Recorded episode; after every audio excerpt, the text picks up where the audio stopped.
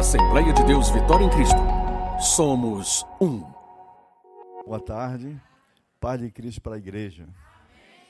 Graças a Deus, irmãos, por essa tão grande oportunidade que Deus tem nos concedido. E eu gostaria de agradecer a fidalguia com que fomos recebidos aqui na igreja pelo nosso pastor Edmelson, bem como a sua esposa, irmã Maeli, sua filha, seu genro. E eu estou muito feliz por isso, irmãos. A, a forma com que nós fomos recebidos. Que Deus continue abençoando o nosso pastor, bem como a sua família e a igreja do Senhor. Irmãos, abra sua Bíblia no Evangelho segundo Lucas, Evangelho segundo escreveu Lucas, capítulo 8, e o versículo 40, que vai até o 56. Como o texto é longo, vamos ler apenas alguns versículos. O 40 ao 44, o 49 e o 50 ao 53. Todos acharam? Amém. Vamos correr devido ao tempo. Diz assim a palavra do Senhor: Ao regressar Jesus, a multidão o recebeu com alegria, porque todos o estavam esperando. Eis que veio um homem chamado Jairo, que era chefe da sinagoga, e prostrando-se aos pés de Jesus, lhe suplicou que chegasse até a sua casa pois tinha uma filha única de uns 12 anos que estava à morte. Enquanto ele ia, as multidões o apertavam. Versículo 43: Certa mulher que há 12 anos vinha sofrendo de uma hemorragia e a quem ninguém tinha podido curar, e que gastara com os médicos todos os seus haveres. 44 veio por trás dele, ele tocou na orla da veste e logo se estancou a hemorragia. Versículo 49: Falava ele ainda quando veio uma pessoa da casa do chefe da sinagoga, dizendo: Tua filha já está morta, não incomodes mais o mestre.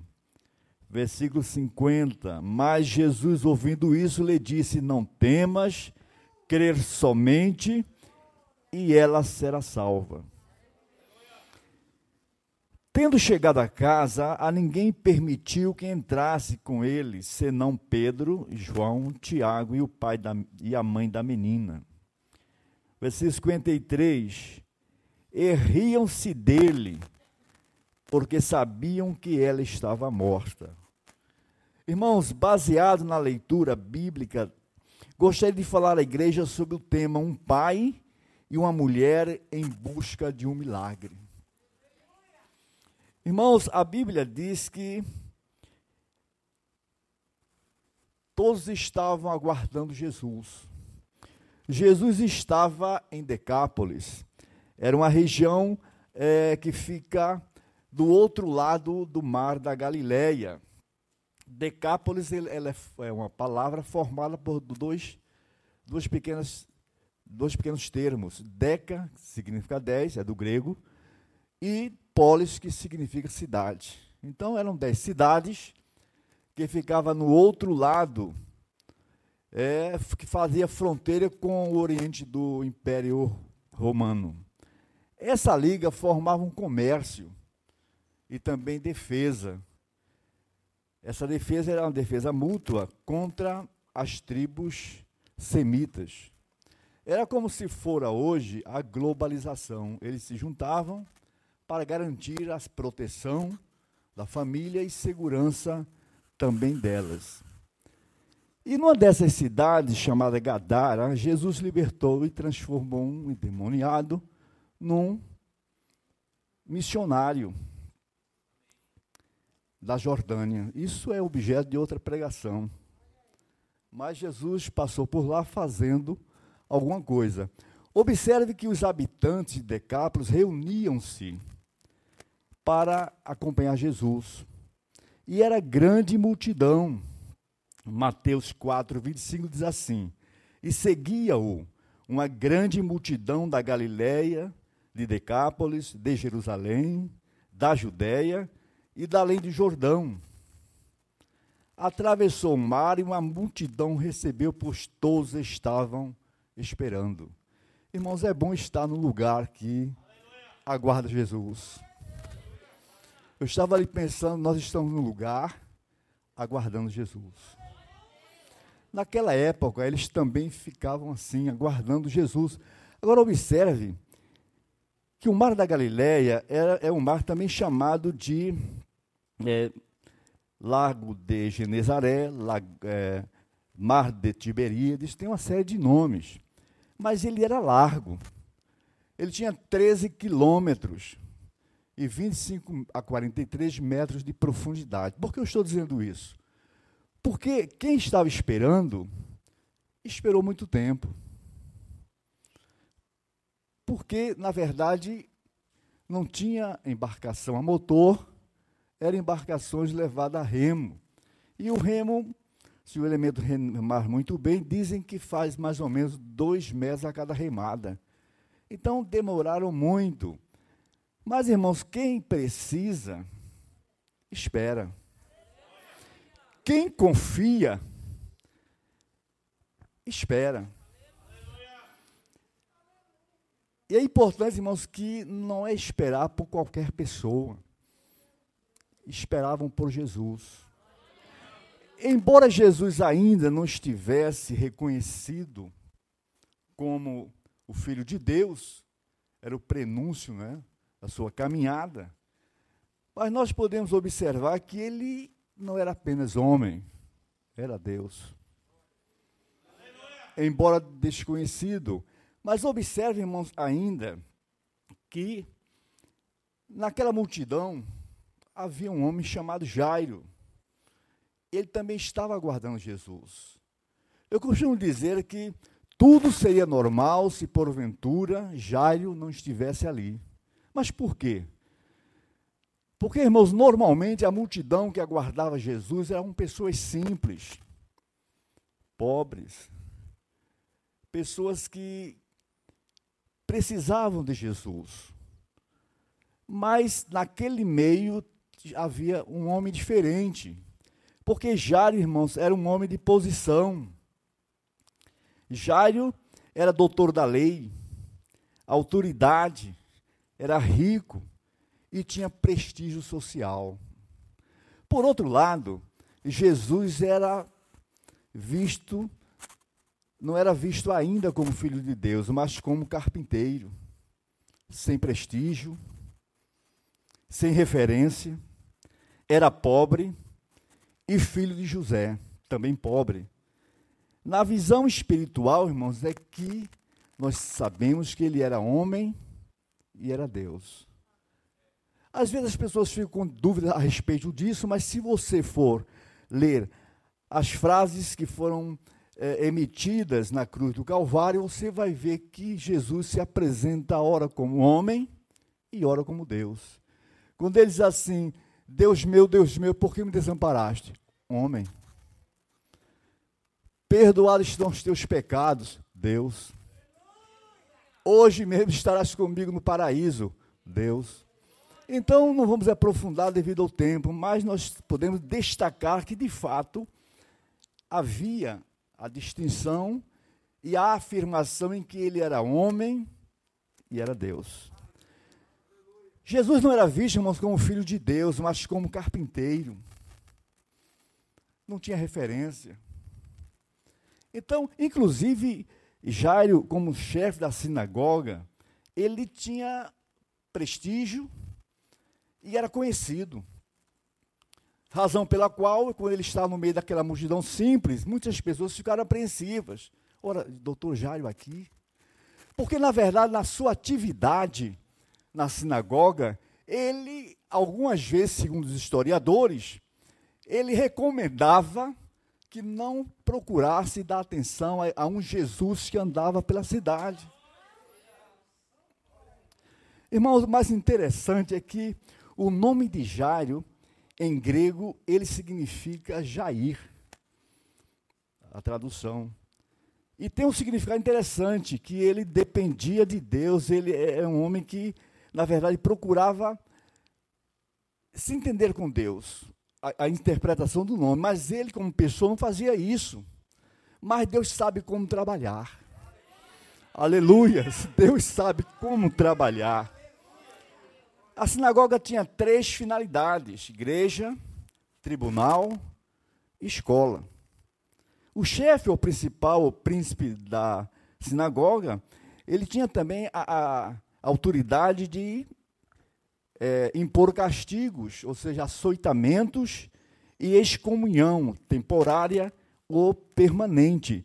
Então, era um homem de conhecimento, de autoridade e também a sua posição fazia ser conhecido. A multidão ficou perplexa, sobretudo quando eles saiu procurando, porque ele não conhecia Jesus. Ele não conhecia Jesus, assim afirmam os historiadores. Mas ele estava aguardando Jesus. Quando Jesus atraca seu, a sua embarcação, a turma se aproxima dele e ele sentiu dificuldade, ele saía procurando Jesus.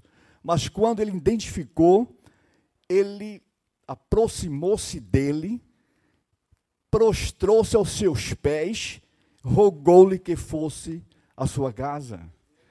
Que sociologicamente é um fato também estranho, porque o pobre só vai à casa do rico a serviço. Mas, irmão, Jesus já estava trabalhando na vida dele. Igreja do Senhor. Quem precisa de Jesus tem que estar na multidão que o espera, aproximar-se dele, quebrantado, humilhar-se aos seus pés, rogar-lhes favores. Mas qual era o problema de Jairo? Tinha uma filha de uns 12 anos que estava à morte, e pela sua posição financeira e social, certamente ele tinha feito tudo para salvar, até porque ele sabia que filhos é bênção de Deus. Então ele tinha esse reconhecimento. Mas Jairo, irmãos, a despeito da sua posição, ele quebrou paradigmas. Ele saiu andando com Jesus pelas ruas da cidade para levá-lo à sua casa. E muitos viam e censuravam. Prezado visitante, aproxime-se de Deus. Aleluia. Aproxime-se dele como Deus. E você, como filho, e como filho, você vai ser muito bem abençoado. Aleluia. Aleluias. Porque, irmãos, ele sabe a tua história. Ele conhece você por dentro. Conhece você por dentro. Ele sabe quais são as tuas necessidades. Ele sabe quais são as suas prioridades. Ele sabe quais são as tuas lamúrias. Ele conhece. Mas observe, irmãos, que Muitos procuram Jesus nas agruras, nas lutas. Mas se você está bem, procure Jesus. Aleluias. Eu, irmão, sou crente desde a minha infância. E se porventura eu tivesse voltar de novo, fazia a mesma trajetória, porque Ele tem muito me abençoado. E é marcante a Sua presença em toda a minha história de vida. Isso, irmãos, é suficiente para ser grato a Ele. Gratidão, irmãos, é ornamento do cristão. Ainda que haja necessidade, irmãos, ela é passageira. Porque o Deus que nós servimos é um Deus de providência. É um Deus de providência, louvado seja Deus. Mas quando a alegria a casa de Jário com o nascimento da filha, há 12 anos atrás, aquela mulher já estava sentindo problemas. E Jesus ia caminhando com a multidão e Jairo, e uma mulher se aproxima. Olha, irmãos, observe só, Jairo estava com urgência. A sua filha estava gravemente doente. Ele convidou Jesus, Jesus aceitou o convite e saiu, saíram juntos com a multidão. Mas de repente uma mulher precisa tocar em Jesus. Irmãos, é importante tocar em Jesus. Aleluias. Uns querem ver, querem ver. Outros querem tocar, outros querem falar. A verdade é, irmãos, que Ele é o centro da nossa atenção. E é preciso ser reconhecido por isso. Mas essa mulher tinha um fluxo ininterrupto de sangue, distúrbio hormonal. Seu ciclo não tinha data para começar nem terminar. E diz a história da época que quando a, a garota ela eh, passava da, da menina né, para a, a moça, e que aparecia o fluxo menstrual, o pai, na época, levava aquela garota pela rua, mostrando que ela estava em condições de casar-se, preenchendo os requisitos, e voltava os dois alegres para sua casa. Só que essa mulher foi levada pelo seu pai, mas lá ficou, porque a menstruação era ininterrupta. E sendo ininterrupta, sendo contínua, ela se considerava ou era considerada impura. Então ela, ficou no arraial 12 anos. Irmãos, longe de, da família, longe dos seus pais, longe das suas amizades. Irmãos, comece a meditar na, na, na situação dessa mulher. Muitos pregadores passam por cima, mas é interessante notarmos qual era a situação daquela mulher. Que ela nem sequer poderia estar no meio da multidão aguardando Jesus. Por isso que ela pegou Jesus depois, porque não era proibido. Mas, irmãos, a necessidade era grande. Isto tudo aí era a lei levítica. A lei levítica dizia o seguinte: que a mulher normal, ao passar durante a menstruação, ficaria sete dias, e no oitavo dia ela vinha se apresentar trazendo dois pombinhos ao sacerdote à entrada da tenda do encontro. O sacerdote oferecia um para expiação do pecado e o outro para o holocausto, fazendo expiação por ela perante o Senhor quando do período menstrual. Mas o caso dela era ininterrupta. Ela permanecia, irmãos. E os irmãos sabem que a menstruação causa anemia. Ela nem sequer teria condições de ir atrás de Jesus, mas foi. Porque, irmãos, ela sabia que Jesus era a solução. Como ele continua sendo hoje a solução da igreja e de todos quantos confiam em Jesus. Louvado seja para sempre o nome do Senhor. Ela criou coragem, dificuldade para tocar nele, sem ser identificada como impura. Atitude que lhe traria consequências. A vontade de ficar curada era maior que a dificuldade para chegar nele. Ela abriu uma fenda no meio da multidão e tocou na orla do vestido ou das vestes de Jesus. Irmão, suficientemente para ficar curada. Jesus olha e diz assim: Quem me tocou? Quem me tocou? Claro que ele sabia que ele era, ele tem os atributos divinos, que é a, a onisciência. Mas ele queria que ela se pronunciasse. Sabe por quê, irmãos? Porque muitas pessoas recebe a graça de Deus, é abençoada e não volta para agradecer. Quando nós agradecemos, nós fortalecemos aqueles que estão orando e esperando a sua bênção. Aleluias. Mas ela não agradeceu. Jesus, quem me tocou? Pedro, ousado, ele disse: Senhor, tanta gente te aperta e te oprime, e tu dizes: Quem me tocou? Irmãos, há pessoas que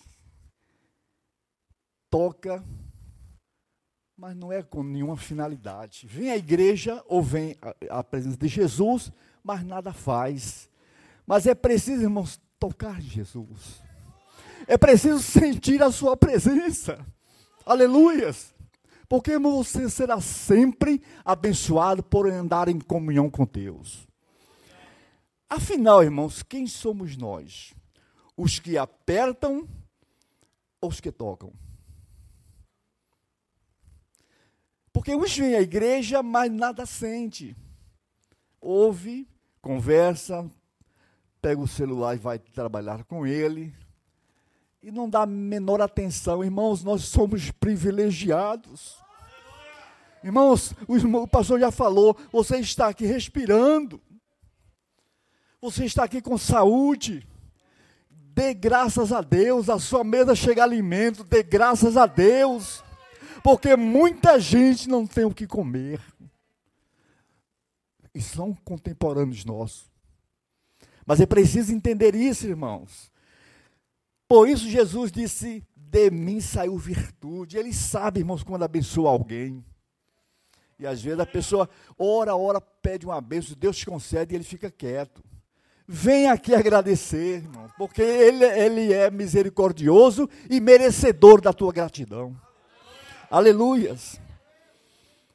A mulher, vendo que não podia se ocultar, aproximou-se tremendo, prostrou-se, declarou o mal e o que aconteceu. Ela estava curada.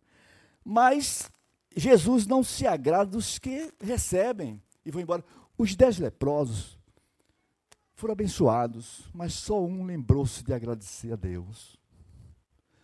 Por isso, irmãos, nós devemos agradecer. Senhor, eu sou grato a Ti pela saúde, pelo alimento, pela água, pelas amizades, por ter condições de ler a tua palavra e interpretar. Senhor, eu sou grato a ti. Mas, irmãos, há uma diferença nos que apertam e nos que tocam. tocam. Certamente, irmãos, todos nós temos uma, um problema para Jesus resolver.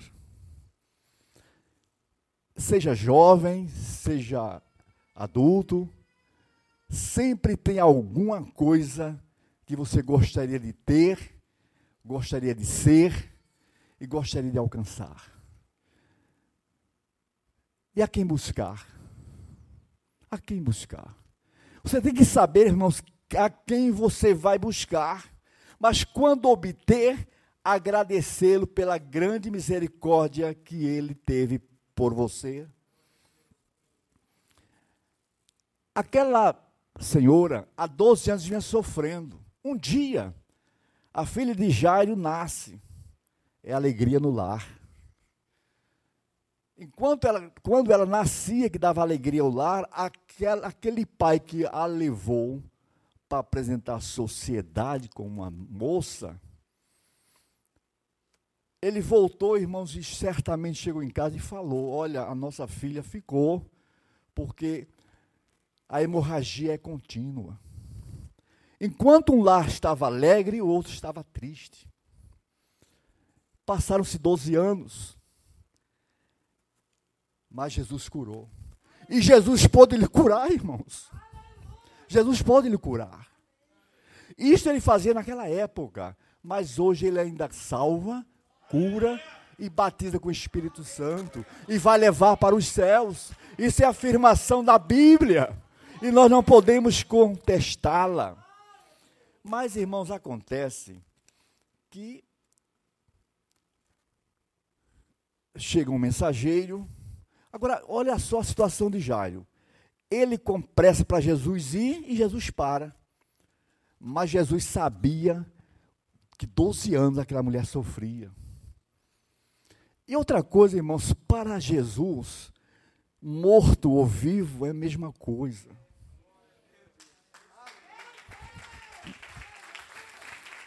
Aleluias. Eu fui fazer uma cerimônia fúnebre. E quando eu voltei, vim devagar olhando, né? Curioso, com curiosidade, né? Vim olhando. Aí parei no, no, no, no senhor, ele estava tirando um caixão. E ele estava dizendo assim, eu disse assim, vai abrir esse voo, então eu vou assistir isso. Pode? Pode. Ele disse assim, essa senhora aqui é uma, era uma vizinha minha. Os ossos tudo perfeito, direitinho, tudo organizado, não é? Ele, ele disse, o senhor conheceu? Eu conheci. Ela era crente. É mesmo? É. Ele juntou começou a juntar, ele disse, olha, mas o senhor sabia que quando o senhor voltar, o senhor está tá espalhando tudo, mas um dia chegará de que essa mulher, os ossos se encontram, se encontrarão, e ela ressuscitará primeiro. Aleluia. Aleluia. E ele começou, ele parou e disse, mas como é isso mesmo? Me, me deu uma explicação melhor. E eu comecei a explicar. Irmão, esta é a verdade que nós todos devemos saber. Mas, passei mais adiante, tinha uma senhora conversando com a filha falecida. Ou melhor, dialogando, ou melhor, monologando. E ela falando sobre a, os valores daquela garota tal. Agora, há uma diferença, irmãos. Quando Jesus fala, o morto escuta. Aleluias. Você fala monologando, você só você fala, mas quando Jesus fala, o morto escuta, responde e reage como Deus quer. Aleluia. Aleluias. Agora Jara estava esperando. Irmãos, o crente, o problema do crente, permita falar, não é crer, é esperar. É esperar. O crente ora, ora e se cansa e fica. Mas, irmãos, Deus, Ele cumpre com a sua palavra. Ele é fiel na sua igreja. Louvado seja Deus. Mas o Jari poderia dizer assim: Jesus, eu sou o principal da sinagoga. É, é, é e fui lhe esperar lá na margem do mar da Galileia. Essa mulher atravessou o caminho e falou com você, você parou. Quando eu lhe pedi, ela ainda estava, minha filha ainda estava viva. Mas o mensageiro chegou e disse: Olha, não incomodes o mestre, a minha filha, a tua filha já está morta. Eu imagino que ele também disse assim: olha, Jesus não serve mais, agora a gente tem que tratar do velório e do sepultamento. É o normal, é uma conclusão humana. Mas já, irmãos, ele nada reclamou a Jesus. Ele soube esperar. Esperar, irmãos, ainda é uma grande medida. Esperar, irmãos, no Senhor é uma grande atitude, porque Ele vai cumprir com a promessa. Ele vai cumprir com a promessa. O que caracterizou a vida de Simeão não foi andar com Deus, mas saber esperar. Visto que lhe fora revelado pelo Espírito Santo que ele não morreria antes de ter visto o Cristo do Senhor. Está em Lucas 2, 26. Jário nada respondeu. Agora, acontece um detalhe: quando nós nos calamos, Deus responde em nosso lugar. Seja uma agressão, seja o que for, ele responde por você. Então Jário nada respondeu, mas Jesus disse: Olha, não temas, crer somente, e ela será salva. E continuaram caminhando. Ela chegou lá na casa de Jairo, ele chegou na casa do Jairo, de Jairo, mandou que a, a turma que estivesse na casa saíssem e mandou entrar a mãe, o pai e três discípulos que estavam com ele, Pedro, Tiago, João. Fechou a porta. Irmão, o nosso Deus é tão tremendo que porta fechada para ele não é problema. Se você está com a porta fechada por alguma coisa, emprego, qualquer coisa, ele abre. Aliás, para ele não tem, não tem obstáculo de porta aberta ou fechada. Ele é ele. Ele é Deus. Aleluias. Eu li uma matéria da, de uma revista evangélica que diz que Deus é Deus, Ele é Ele.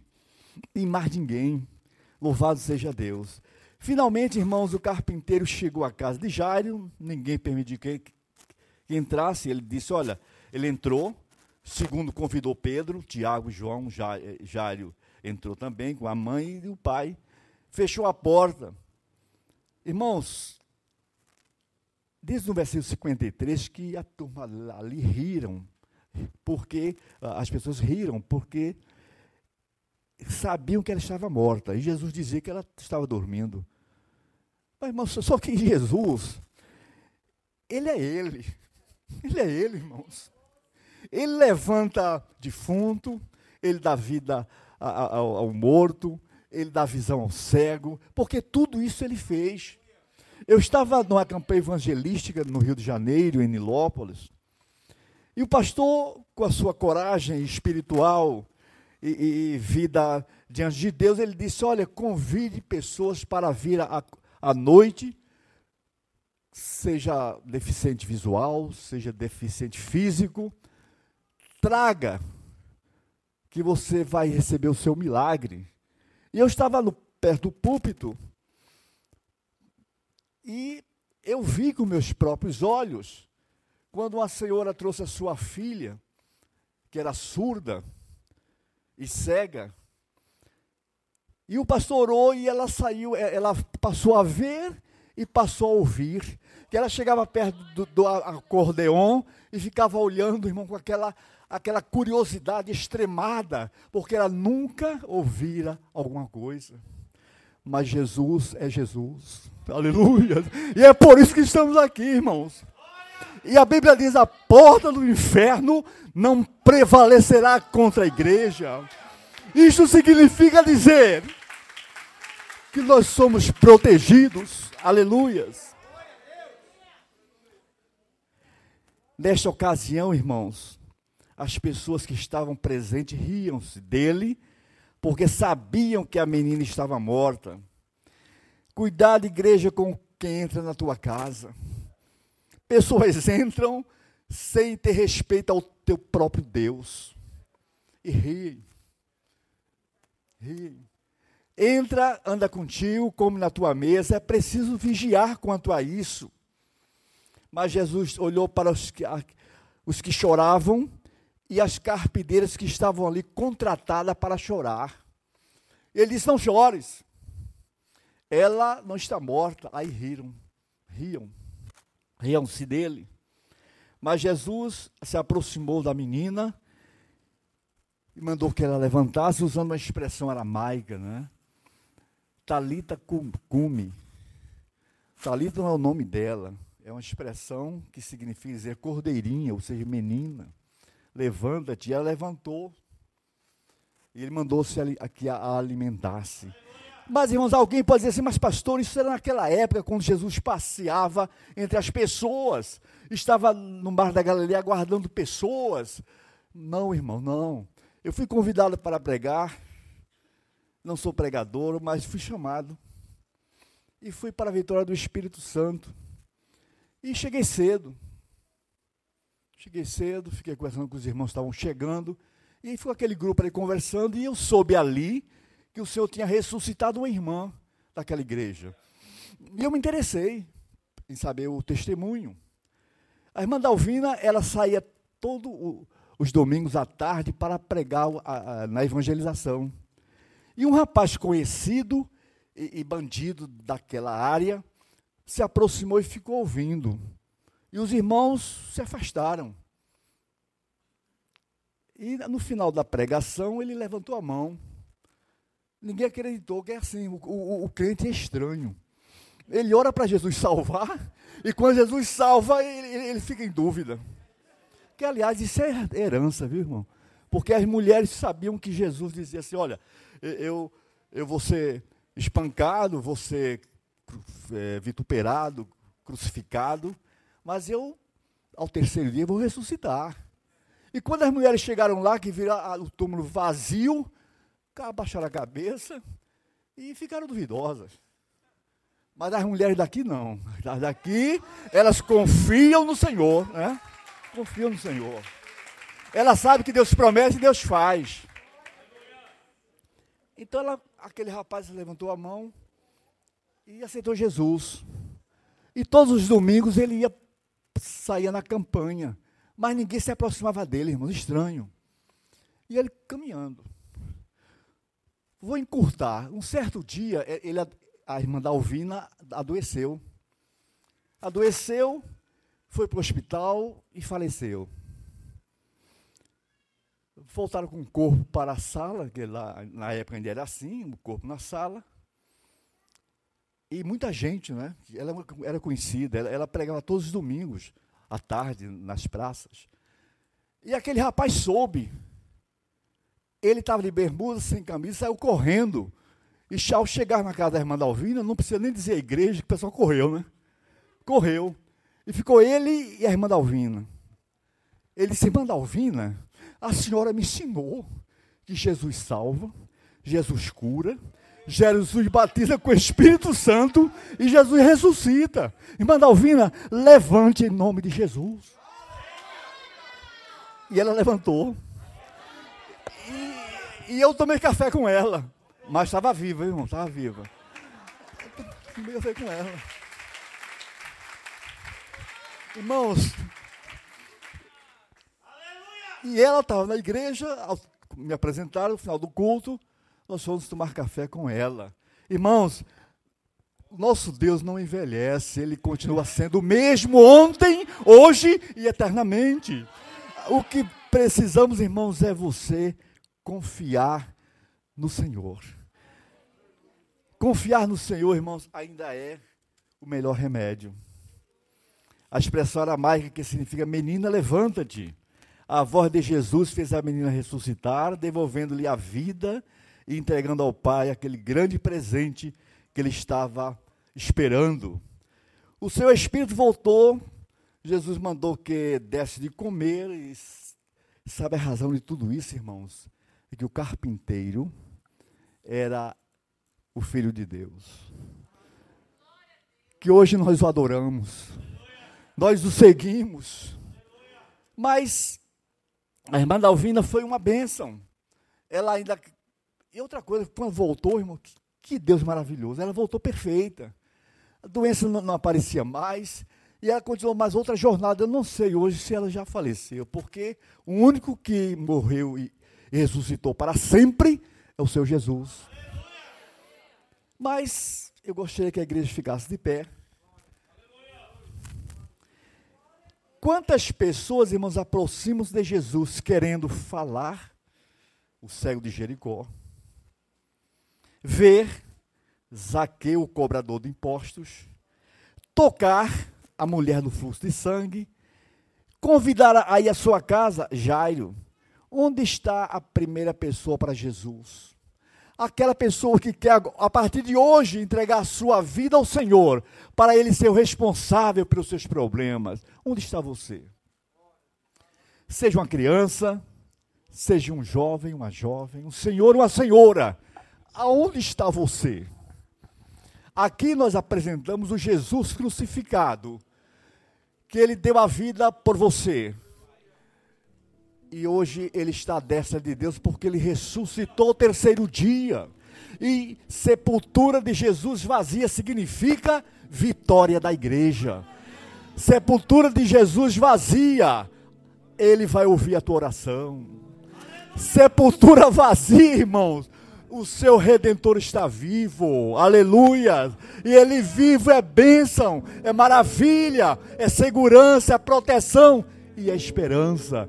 Ele continua sendo a grande esperança. Onde está você? Seja um senhor ou a senhora. Olha, irmãos, não, não perca a oportunidade. Jairo esmolava à beira da estrada diariamente mas um dia, passando uma multidão, ele, com, um, um, com o barulho diferente, ele disse: Quem está passando? É Jesus. Ele gritou: Jesus, filho de Davi, tem misericórdia de mim. Você observa, irmãos, pela essa linguagem, ele conhecia Jesus. Ele sabia a genealogia de Jesus, mas não seguia Jesus. Alguém mandava que ele se calasse, mas ele em alta voz gritava: Jesus, filho de Davi, tem misericórdia de mim. A Bíblia não registra quantas esmolas ele recebeu, o total das suas esmolas.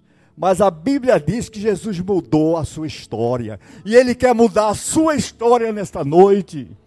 Louvado seja Deus. Onde está você? Não fique envergonhado. Se você chegar aqui, alguém vai se juntar a você. E se você achar melhor, eu desço para orar por você. Onde está você?